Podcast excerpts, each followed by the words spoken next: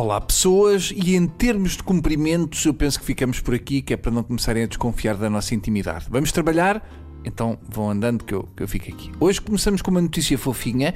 Um jovem de 22 anos de origem maliana, a viver ilegalmente em França, não hesitou e salvou uma criança de uma possível queda de um quarto andar, trepando ao edifício. Agora é o próprio Emmanuel Macron que lhe garante a naturalização. É bonito, mas eu aposto que neste momento há muita malta anti-imigração que está a dizer: não, o que ficou provado é a facilidade com que os imigrantes podem assaltar prédios. É correr com essa malta e rápido antes que nos gamem tudo.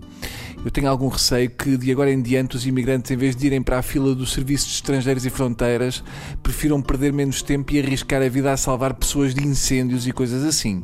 Macron terá dito ao imigrante do Mali que foi um brilhante ato de heroísmo. Eu imagino o que ele diria se visse o que ele passou para vir do Mali para a França.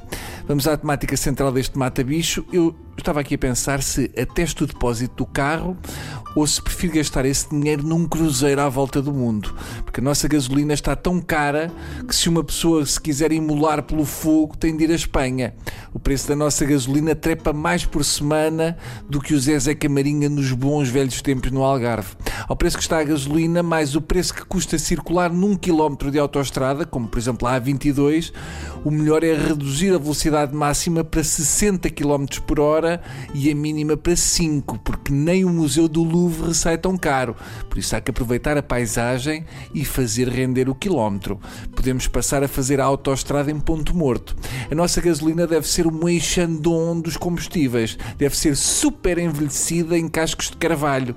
Está tão cara que o litro devia vir num estojo, assim como as joias. Com tanta subida do preço da gasosa, eu acho que o que faz falta é haver uma espécie de boletim meteorológico com previsões das subidas de preço da gasolina. Bastava uma coisa simples, como se fosse uma, uma vulgar apresentação do tempo, com o mapa de Portugal em croma e, se fosse possível, acrescentar pequenas bombas de combustível em lugar de nuvens.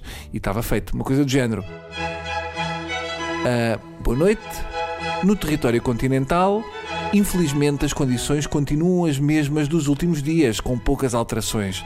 Esta situação deve-se a um aumento do preço do crudo, derivado da instabilidade no Médio Oriente, e a uma alta pressão situada no território continental por parte de quem produz combustível e gosta de ter grandes lucros mais também a ganância do governo. A previsão para amanhã é a seguinte: na gasolina, para a parte da manhã, prevêem-se pequenas subidas na ordem dos 2 a 3 cêntimos na zona da Galp, com subidas acentuadas da parte da tarde e uma ligeira descida na bomba da faixa direita do Jumbo de Palmela.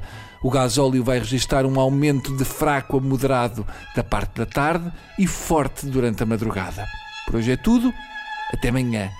E, e é mesmo tudo porque eu fiquei Seguinho. Deus.